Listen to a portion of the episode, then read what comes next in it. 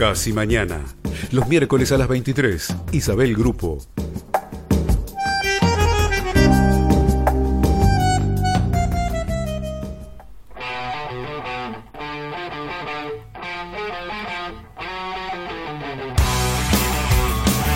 Desde Buenos Aires, Argentina. 880 Rock and Grow.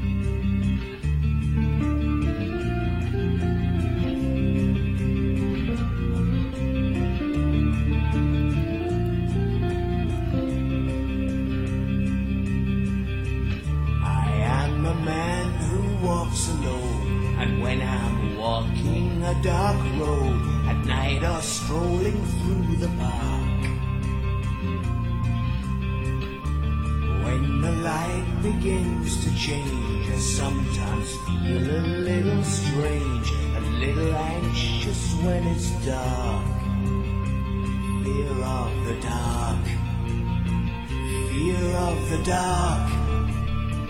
I have a constant fear that something's always near.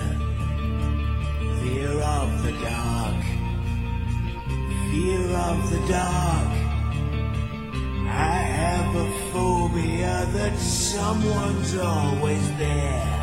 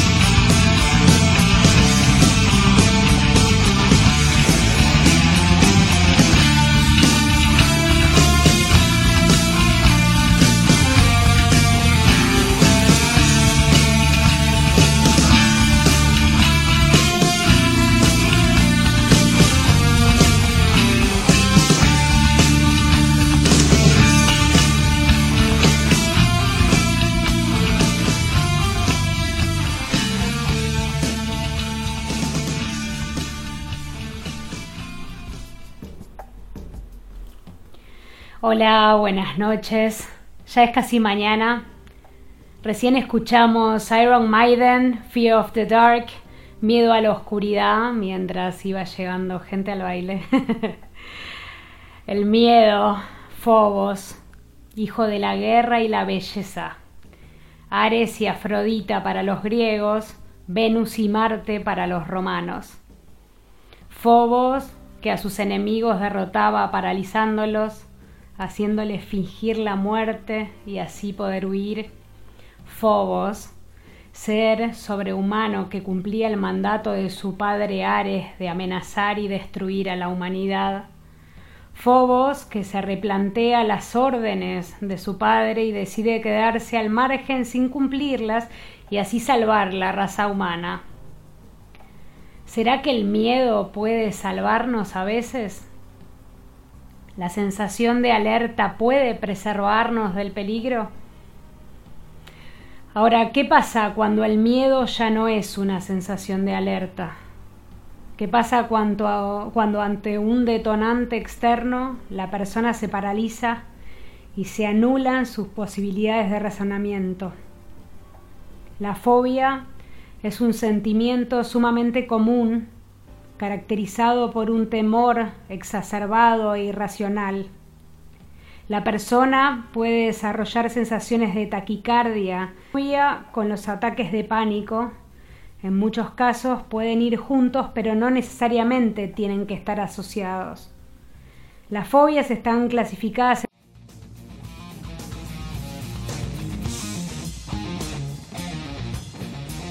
Permanezcan en la sintonía.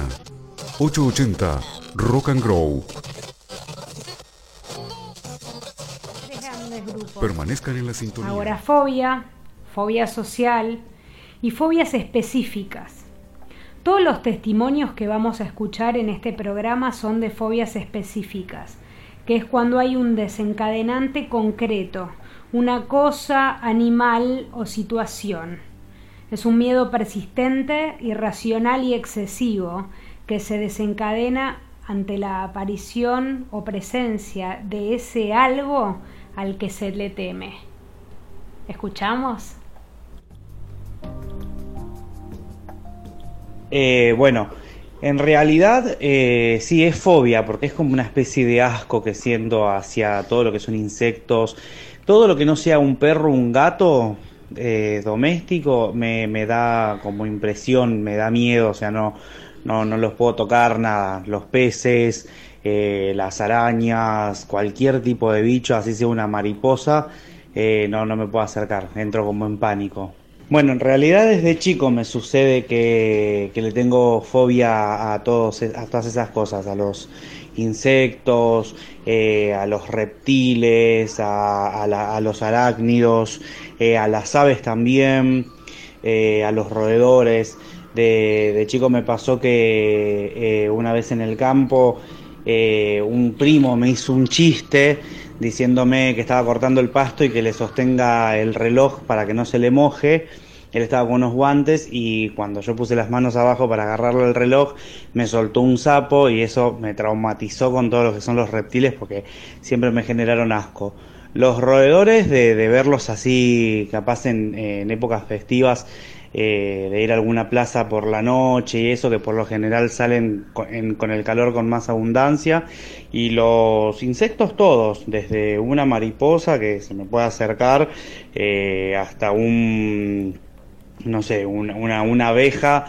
Eh, incluso tengo una anécdota que una vez en un colectivo eh, se, se subió una abeja, se metió por la ventana y yo tuve que tocar el timbre y me tuve que bajar porque tengo terror, o sea, tengo entro como en pánico. Este, pero sí, todo a las aves también, no, no me gusta que se me acerquen ni nada, nunca nunca pude tener un pajarito o esas cosas. Solo perros y gatos, que es lo único que tolero, el resto entro como en pánico, me puedo llegar hasta gritar incluso. Fobia a animales, zoofobia. El miedo a algunos animales tiene su origen en miedos ancestrales que han permitido a nuestros antepasados sobrevivir. La fobia a los animales es otra de las más comunes, afectando entre a un 3 y un 5% de la población. Dentro de los miedos animales, zoofobia, los más frecuentes son la aracnofobia, miedo a las arañas, ofidiofobia, miedo a las serpientes, sinofobia, miedo a los perros, ornitofobia, miedo a las aves o la ailurofobia, miedo a los gatos.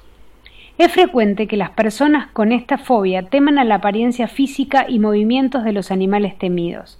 En el caso de animales pequeños, insectos, arañas, ratas, aparece tanto una reacción de miedo como una sensación de asco o repugnancia. Curiosamente, muchos afectados no creen que el animal les hará daño, sino que piensan que experimentarán sensaciones desagradables, perderán el control o se harán daño al intentar escapar. 880 Rock and Grow. Mi fobia son las cucarachas. Yo era adolescente y vivía obviamente en casa de mis viejos y dormía al lado del lavadero. Y un día estaba mirando tele, era de noche, y empecé a ver que algo me caminaba. Estaba acostada en la cama y empecé a ver que algo me caminaba por, por las sábanas en dirección hacia mi cabeza. Y nada, pegué un salto y empecé a llamar a mi papá, que me parece que mi papá también le tenía fobia a las cucarachas porque básicamente no hizo nada y bueno, lo que hice fue revolear todo y la perdí de vista, pero recuerdo haber pasado toda la noche tapándome la cabeza porque tenía horror de que me pudiera caminar por la cara. Y después con los años fui teniendo otras pequeñas circunstancias que acrecentaron aún más mi fobia. Yo voy caminando por la calle, a mí me cruza una cucaracha y yo pego un salto.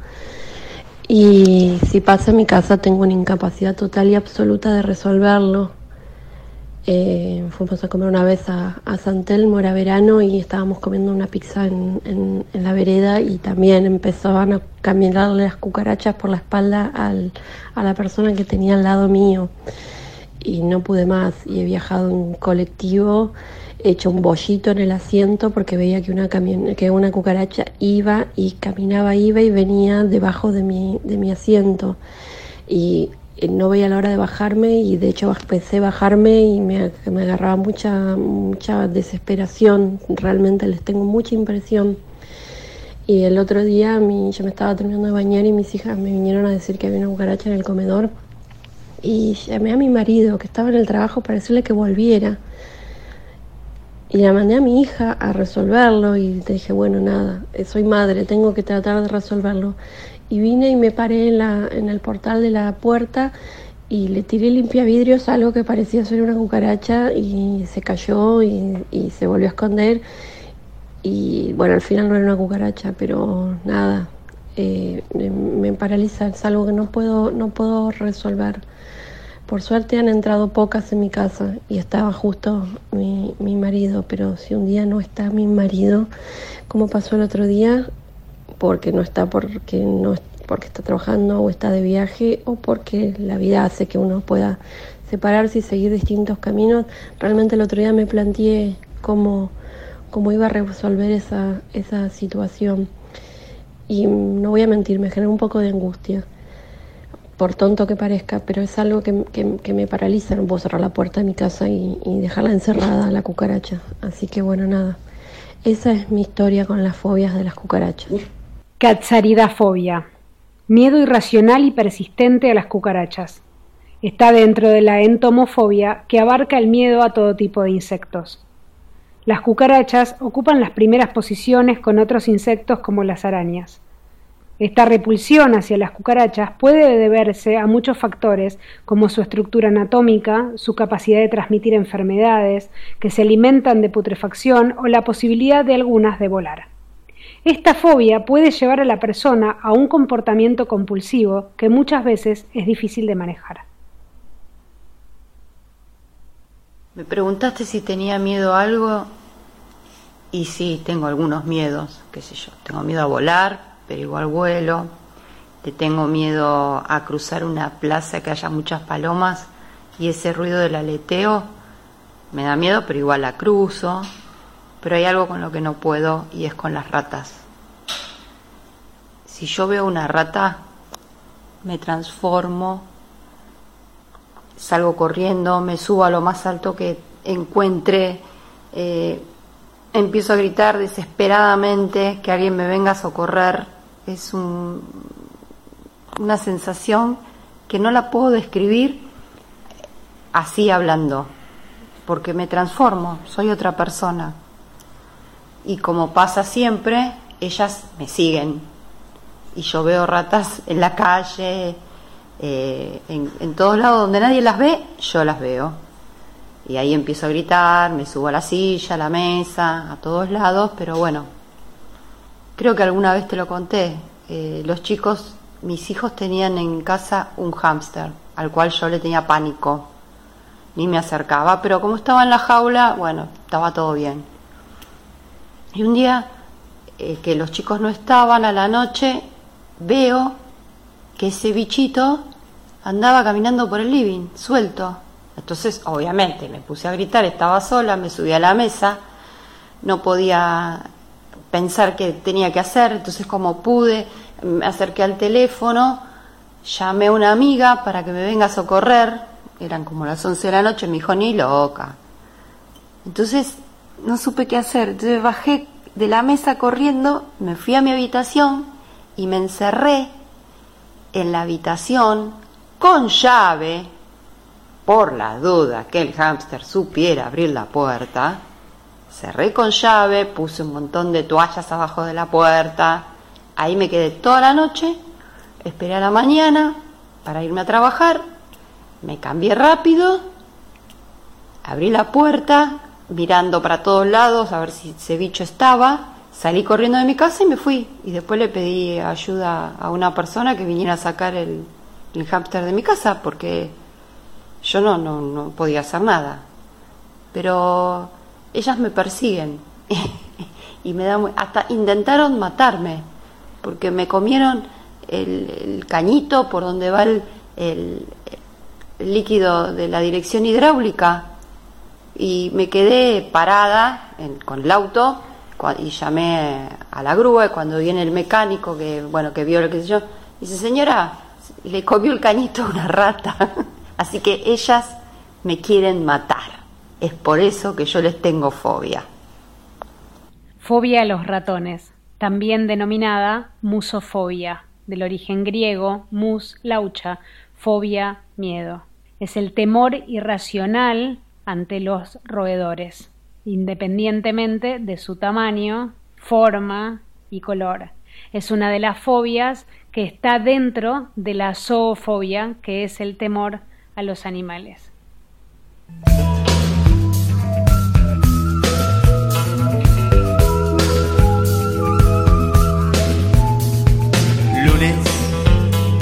Luna plena y todo el mundo vive en su silencio. Y el cielo que es el mar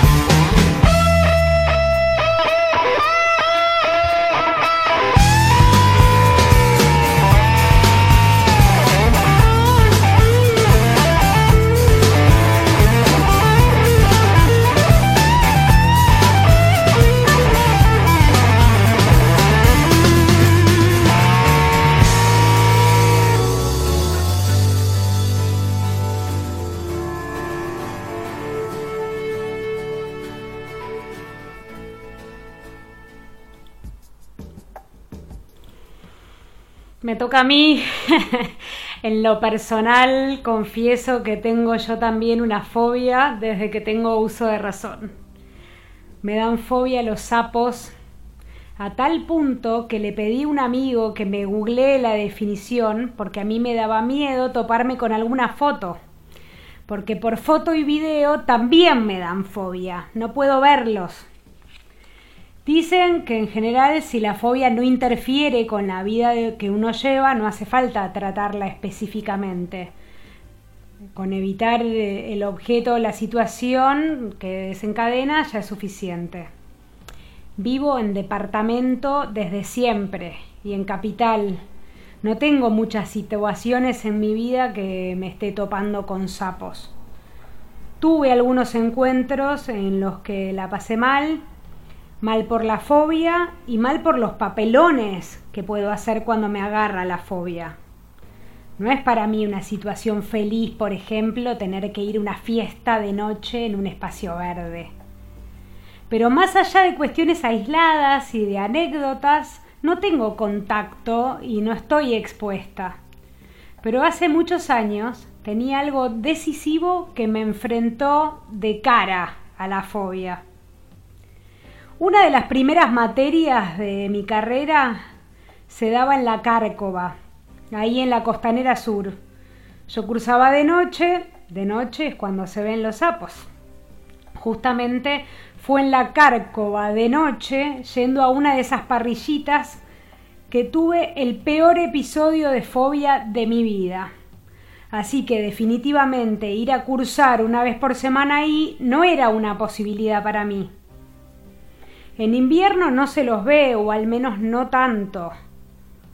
Pero el primer cuatrimestre arranca con calor y sapos y el segundo cuatrimestre termina con calor y sapos. La materia era escenografía 1. Era una materia que se daba en los primeros años de la carrera y en ese momento yo decidí que no me iba a recibir. De todos modos, fui llevando la carrera de 62 materias de una manera prolija y ordenada, pese a que yo aseguraba que no iba a cursar nunca esa materia, y al ser teórico-práctica no se podía rendir libre. Así que yo daba por perdido mi título. Cuando me quedaban poquitas materias para terminar la carrera, abrieron una comisión de escenografía en otra sede Ahí mismo me anoté y la hice y terminé de cursar. Mi fobia casi me cuesta el título universitario. Quiero contarles que toda esta semana estuve involucrada con los testimonios de fobia que me fueron compartiendo y traté de recordar cuál es la sensación que experimento yo, ya que hace o hacía mucho que no tenía un encuentro con mi fobia. Hoy, justo hoy, no otro día, Hoy, hoy por primera vez en 41 años, fui a la verdulería, agarré una palta y vi que algo se movía en el cajón. Era un sapito minúsculo. Me dice un amigo que tiene que haber sido una ranita, que es imposible que fuera un sapo, sea sapo, sea rana. Mi ataque de fobia en la verdulería hoy fue un papelón que no creo que se lo olviden pronto y todavía puedo sentir la taquicardia y la sensación de alerta. Esta experiencia de la tarde fue casi como una señal del universo, un guiño para estar en tema para el programa de hoy. En fin, como sea, y alterada y todo, díganme licenciada. Bufonofobia trastorno de la ansiedad según el cual la persona experimenta un miedo exagerado e irracional a los sapos.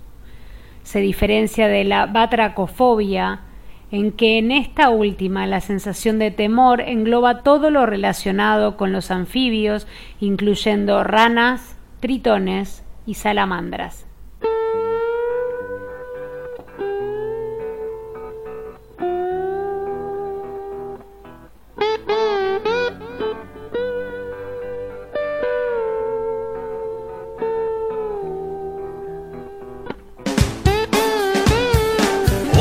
Supiese andar, más abrigado de tu olvido siempre que te nombra, ojalá pudiera ir a chapotear en otros besos lejos de tu boca. Pero resulta que soy torpe para entender como un caballo de ajedrez gastado. Salto entre las sombras, vuelvo más piantado. Ojalá me atreva a ser más asesino de mis sueños para no soñarte. Ojalá pueda poner en penitencia mi paciencia para no esperarte. Pero resulta que soy lerdo para como un caballo de ajedrez chiflado. Salto sin saltarte, vuelvo tiroteado. Algunas noches te pierdo, algunas mañanas te vuelvo a empatar. Algunos errores son deliciosos, no le tengas miedo, linda, un sapo de otro pozo. Algunas noches me enfermo, algunas mañanas te vuelvo a sangrar. Algunos errores son deliciosos, no le tengas miedo, hermosa, sapo de otro pozo.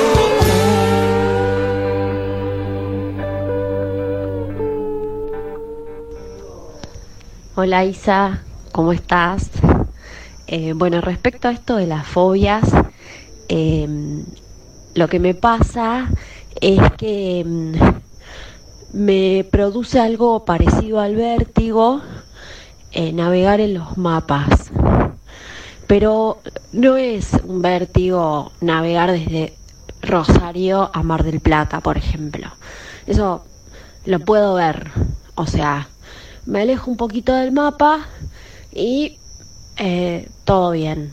Mi problema es cuando, por ejemplo, tengo que ir de Argentina a Sudáfrica. No, me muero. Cruzar el Océano Atlántico eh, me agarra una sensación de inestabilidad. No puedo, no, la imagino y ya.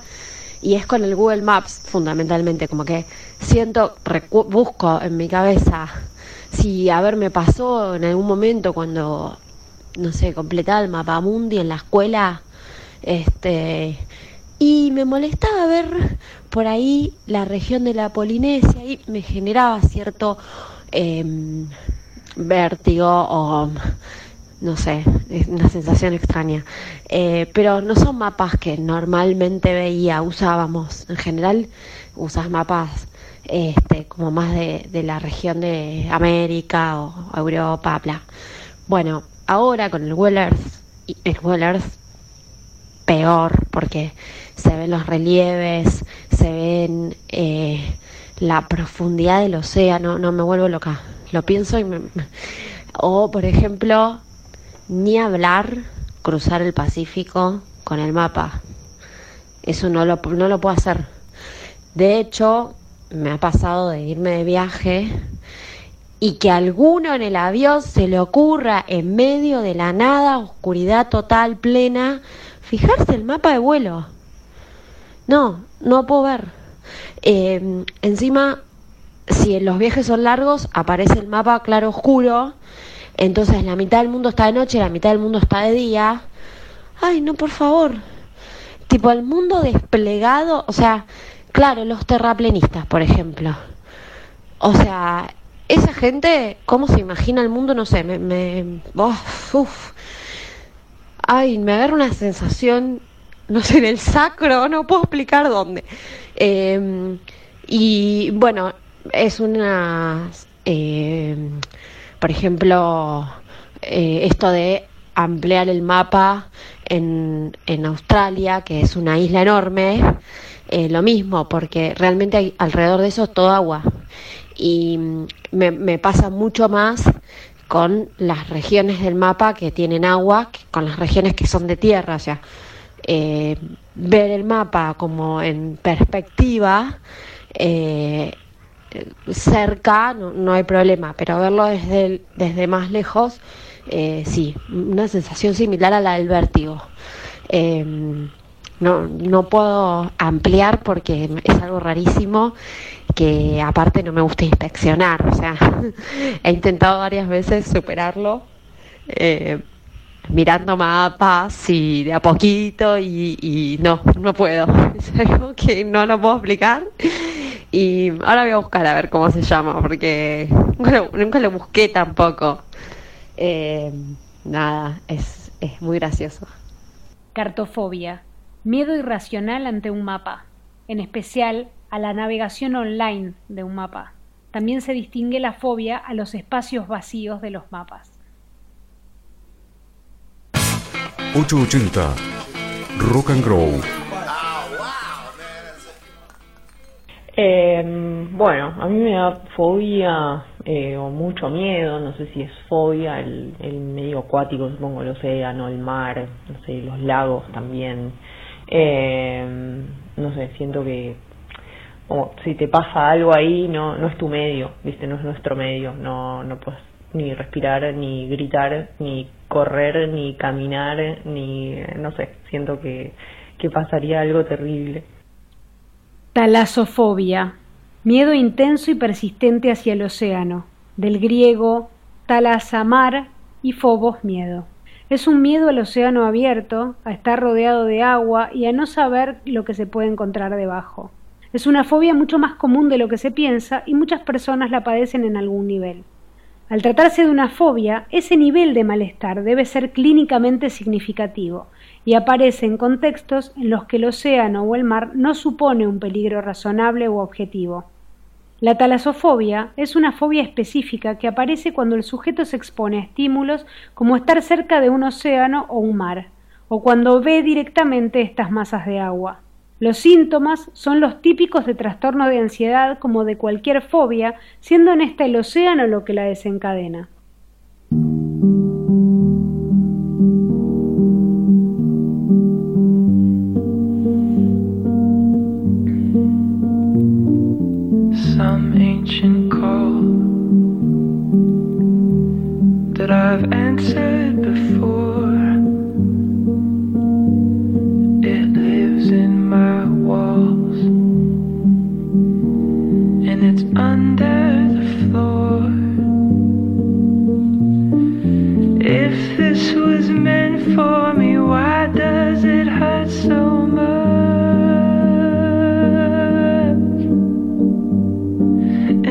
If you're not made for me,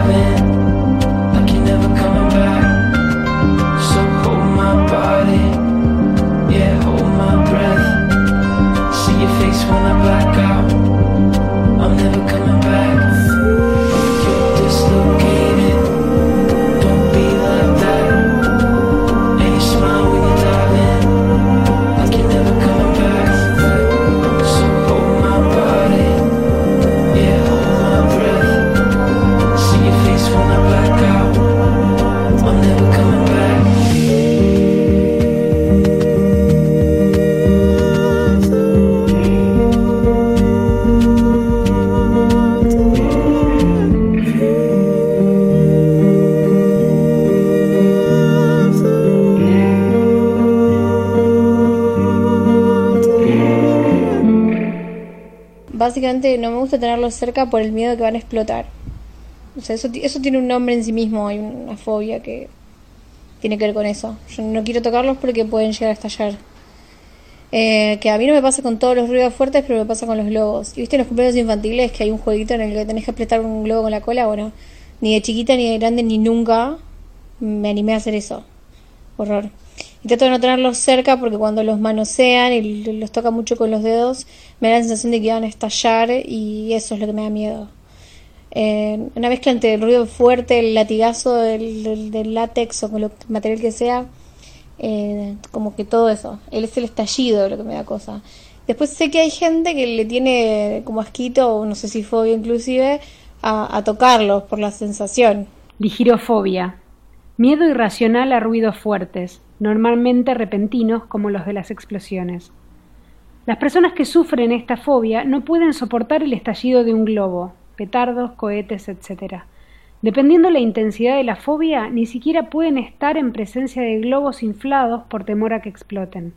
A pesar de que es una fobia frecuente, no es muy conocida, porque quien la padece puede hacer una vida normal, aunque esté permanentemente huyendo de situaciones que le puedan provocar el pánico. Esa facilidad para sortear globos y petardos hace que generalmente no traten de curarse y vivan acostumbrados a su fobia.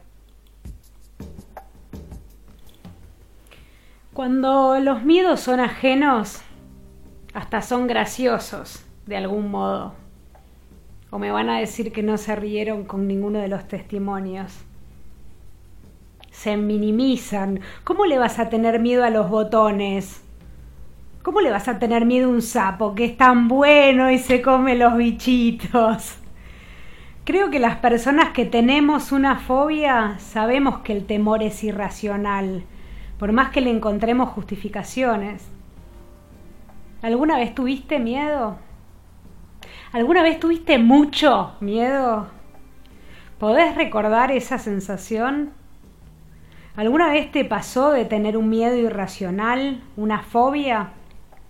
¿Te sentís identificado con alguno de estos testimonios? ¿Conoces a alguien que tenga reacciones similares ante determinados objetos o situaciones?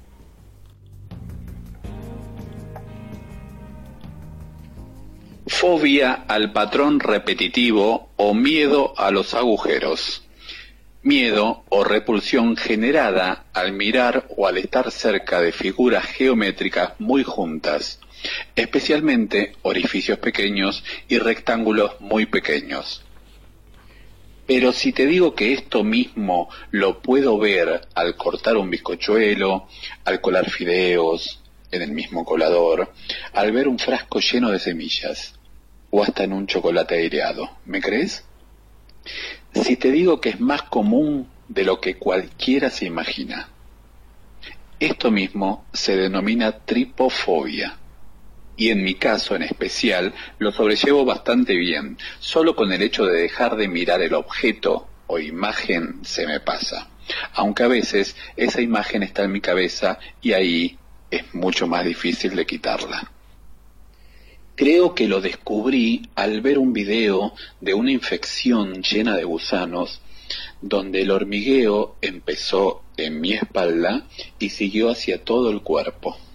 Sí, no puedo ver orificios pequeños juntos y amontonados, y menos si esos se mueven. Me llamo Eduardo y desde los 27, 28 años tengo fobia a los trenes, trenes eléctricos, trenes eh, mecánicos eh, a motor de diésel también, al ruido, a la cercanía con las vías, eh, todo. Y, pensar que de chico yo no, no le tenía casi ni miedo, me movía en las vías prácticamente, corría grandes peligros, sobre todo la parte eléctrica, pero la parte eléctrica nunca le tuve miedo, le tuve miedo al tren en sí. Eh, a partir, o sea, antes miedo y respeto, pero ahora eh, de grande, lo- después de los 27 años, eh, miedo absoluto. Eh, Luego también hay muchos videos de accidentes en YouTube que los miré a esa edad también y desde ahí también me- el miedo me, me nubló la mente ya con el tema de, de lo que se conoce como accidentes suicidas, accidentes de verdad, accidentes que gente que cruzó la, la, la vía y lo pisó el tren no lo vio, sobre todo gente que es sorda. La gente que es sorda no, no, no oye el tren, que es sorda, gente grande de 80 años que, encima que, es reducida para caminar o camina mu- a muy bajas velocidades, y no oye el tren y se, se lo lleva puesto. Y el tren te, te destroza, te destroza completamente. El tren te pisa una, una pierna y te lleva completo. El tren a veces si estás muy cerca te chupa, dicen. Nunca, nunca se comprobó esa teoría. Este, esta fobia, eh, no sé a qué viene asociada, quizás al, miedo a la, mecánica dura, a la mecánica férrea. Yo venía estudiando justo, en ese año venía estudiando mecánica, dos libros mecánica y física para, para la carrera de diseñador industrial. La siderodromofobia, del griego sidero, hierro o férreo, dromo, carreras, circuito, fobos, miedo, temor. Miedo irracional a los trenes, los ferrocarriles y al metro, además de los viajes con estos vehículos. Quien padece esta fobia específica se siente incapaz de viajar en tren y, en los casos más graves, acercarse a uno, hablar o ver imágenes sobre ellos. La siderodromofobia está relacionada con otras fobias al viajar, ya sea de forma general o en vehículos específicos, como en el caso de la motorfobia, miedo a los automóviles, la amaxofobia, miedo a conducir de noche, la aerofobia, miedo a los aviones y a volar, o la navifobia, miedo a navegar.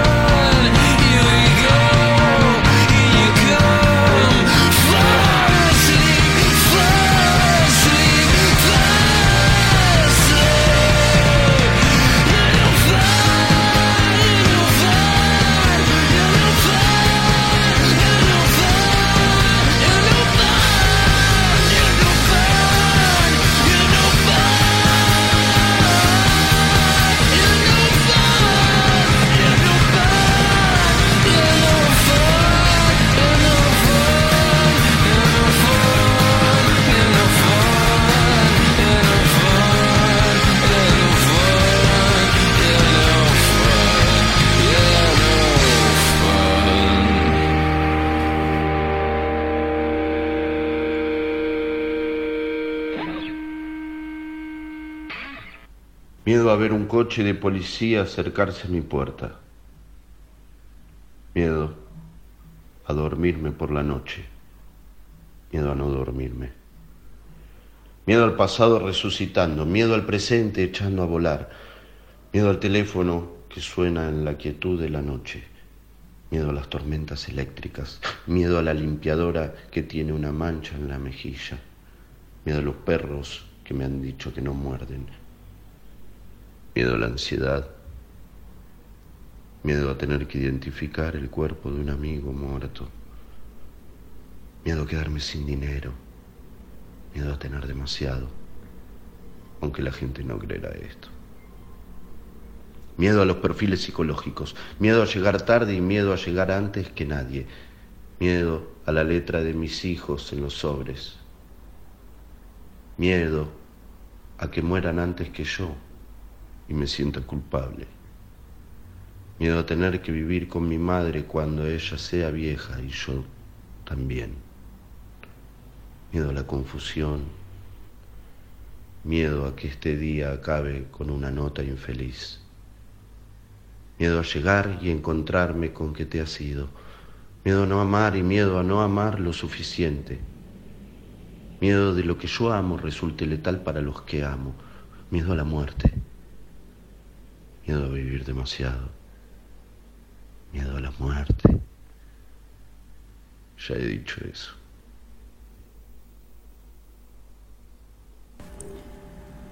No sé dónde ni qué inició mi fobia, pero sí sé dónde terminó. Y eso fue el día que mi odontóloga me realizó la extracción de una pobre muela que me tenía a maltraer desde hacía ya varios años. Tengo recuerdos yendo al dentista con mi mamá cuando estaba cambiando los famosos dientes de leche. Recuerdo a la dentista de su momento, profesional que mi mamá adoraba, aunque yo la odié desde el primer día, que elogiaba mis dientes, los llamaba perlitas. Pero claro, al momento del recambio, los dientes definitivos salieron para donde quisieron y pudieron. Ya en la pubertad, esta odontóloga quiso extraerme un canino o colmillo, lenguaje más coloquial, y mi último recuerdo antes de desmayarme es de ella encima mío una jeringa de metal enorme y el dolor.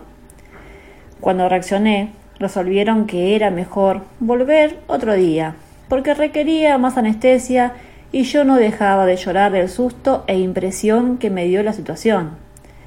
A partir de ahí comenzó oficialmente el derrotero de dentistas, buscando el más sensible, el más simpático, el más recomendado.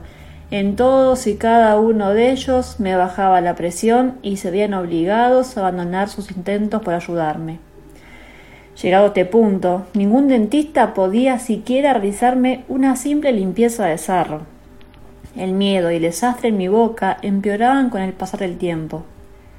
Toda mi pubertad y adolescencia, hasta los comienzos de mi vida adulta, conviví con los dientes brutalmente torcidos, al punto que mi odontóloga actual, a la cual admiro y quiero en iguales proporciones, un día me dijo, tu boca es como que alguien jugó la generala con tus dientes y los tiraron ahí adentro.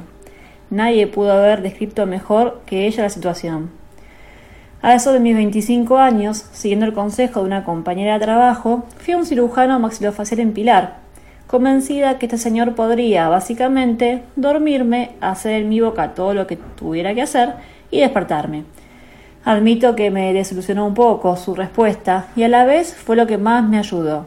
Me dijo que eso no era posible, que yo requería ortodoncia, pero que si estaba dispuesta a viajar a Capital Federal, conocía a un psicólogo cognitivo-conductual excelente que me podría ayudar. Allá fui, a conocer al doctor Fernando Guerrero, un hombre ya entrado en años, psicólogo, sociólogo, economista y una sabiduría general como nunca conocí igual.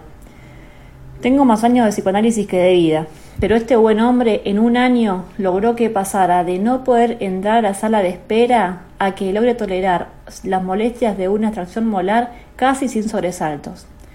Luego la entrevista inicial, contándole un poco de mi vida, lo que siguió fue ir un día a la sala de espera, estar un ratito, escribir qué sensaciones tenía, cómo me sentía, luego ir a un dentista que yo eligiese y comentarle mi problema, que este profesional simplemente me mire la dentadura sin realizar ningún procedimiento, otro día volver a que realice una limpieza y así sucesivamente muy a poquito ir poniendo la casa en orden.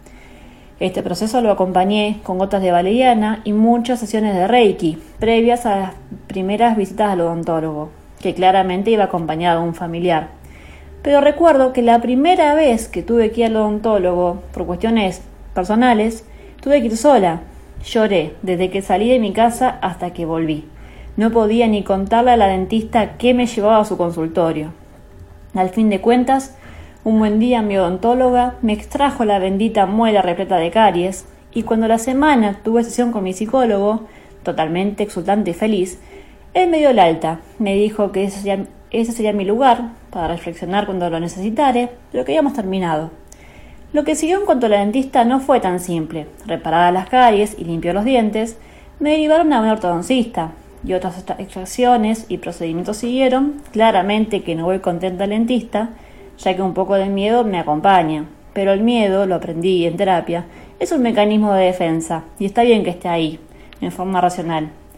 Luego de cinco años de ortodoncia, disfruto de la tan ansiada y por años negada sonrisa de dientes parejos y aún hoy, cinco años después, me sorprendo, sonriéndole como loca a la imagen que me devuelve el espejo. Odontofobia. Miedo irracional y persistente a ir al dentista. Para ser considerado como una fobia, este miedo debe prolongarse durante al menos seis meses. Es normal y adaptativo de alguna manera a nuestro organismo que detecte que hay un peligro y que como consecuencia se active la ansiedad para huir o luchar. Sin embargo, la odontofobia es algo mucho más serio para la persona que lo padece, ya que afecta muy negativamente a su calidad de vida.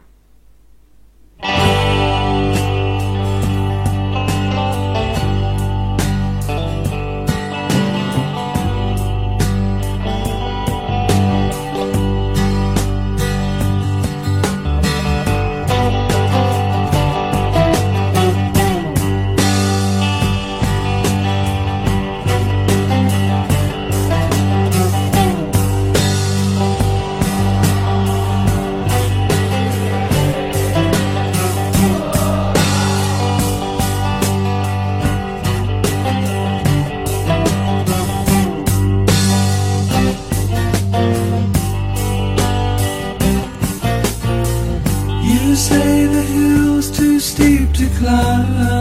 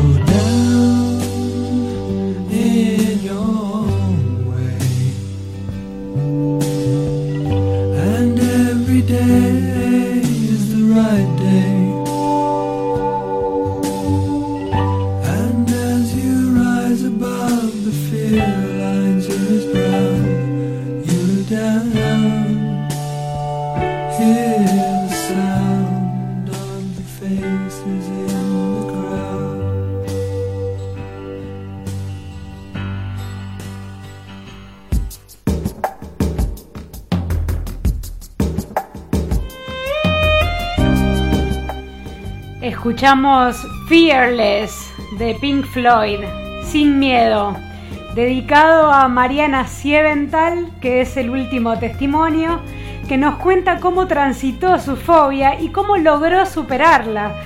Gracias Pini por compartirnos tu experiencia. Agradezco también a Alejo Ortiz, que nos leyó Miedo de Raymond Carver, y a todos los que compartieron sus testimonios. Maximiliano, Gabriela, Mónica, Rocío, Luciana, Celia y Matías. Mañana, como se pueda, estaremos acompañando en la vigilia con el deseo ferviente que se garanticen los derechos que nos están siendo negados, que sea ley y que tengan todos muy buenas noches, que ya es mañana.